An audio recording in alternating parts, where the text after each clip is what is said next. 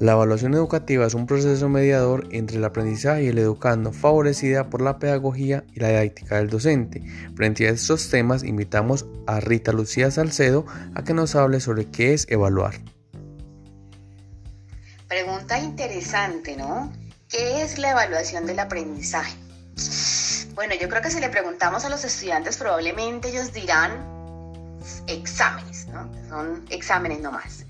Pero si le preguntamos a un maestro, podría responder algo como que es uno de los aspectos más difíciles de la enseñanza, para el cual ha, recibido muy poco, muy poco entrenamiento y que generalmente no le pagan las horas extras que realmente este proceso requiere. Realmente el proceso sustantivo es orientar la pedagogía hacia el aprendizaje de todos, reconociendo y valorando la diversidad de los estudiantes en un amplio sentido, para una pedagogía la diversidad es clave trabajar en la evaluación formativa que se fundamente en los aprendizajes previos de los estudiantes respecto de las competencias que se busca desarrollar en ellos. En esta perspectiva, la pedagogía y la evaluación se integran en un proceso adquiriendo adquiriendo esta última mm, un rol bastante importante, no como la sanción que ocurre al final, sino como el que provee la información que orienta a lo largo de todo el proceso formativo. No basta entonces solamente con revisar los, los, currículos, sino que se deben reconstruir los currículos vividos por los estudiantes, lo que implica modificar las prácticas metodológicas y evaluativas arraigadas en las escuelas. En ese momento los profesores están muy familiarizados con algunos tipos de evaluación, ¿no? Entonces encontramos, eh, según el momento en el que se evalúa, podemos llamarlo inicial, intermedia y final, según los agentes que intervienen, autoevaluación, coevaluación y heteroevaluación, según el propósito que persigue, formativa y sumativa es lo que venimos trabajando en todos los marcos teóricos que refieren a este tema.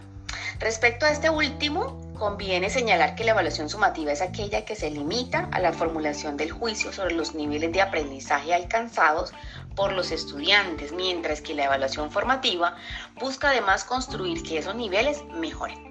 Los maestros utilizan diversos tipos de evaluación, sin embargo, en las interacciones que ocurren en el aula, entre el profesor y el estudiante los contenidos es posible que el profesor en realidad no identifique claramente la evaluación como una herramienta que promueve el aprendizaje de los estudiantes. Entonces el interrogante se mantiene, ¿no? ¿Qué es la evaluación para el aprendizaje?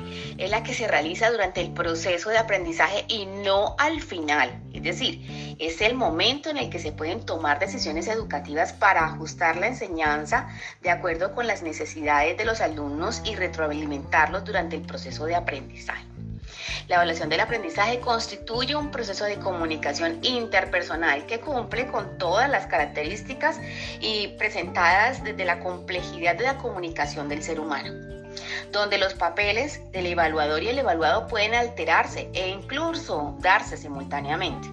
La comprensión de la evaluación como comunicación es vital para entender por qué sus resultados no dependen solo de las características del objeto que se evalúa, sino además de las, peculiaridades de, de quienes realizan la evaluación y de los vínculos que se dan o que se generan entre sí generando entonces las características de los mediadores, que es una de las que tiene que ser una relación de las condiciones para que se pueda dar entonces un muy buen proceso evaluativo. Seguidamente hablaremos también de los objetivos de la evaluación a cargo de la señorita Laura Yesenia Torres los objetivos de la evaluación encontramos que los objetivos de la evaluación se dividen en tres, tres evaluaciones y tres taxonomías. En las evaluaciones encontramos que el sujeto, en este caso al estudiante, siempre eh, debe medir eh, y siempre se debe medir en, dentro de lo que aprendió, lo que aprende y lo que aprenderá. Y en las, en las taxonomías encontramos que Bloom, Gange y Witt eh, coinciden en que el estudiante debe ser capaz de poner en práctica su aprendizaje y este eh, debe organizarlo también dependiendo de las necesidades que se den en el contexto. Frente a la evaluación también podemos decir y los objetivos que ya tienen que pueden ser diagnóstica, formativa o sumativa, como lo bien lo manifestaba Rita.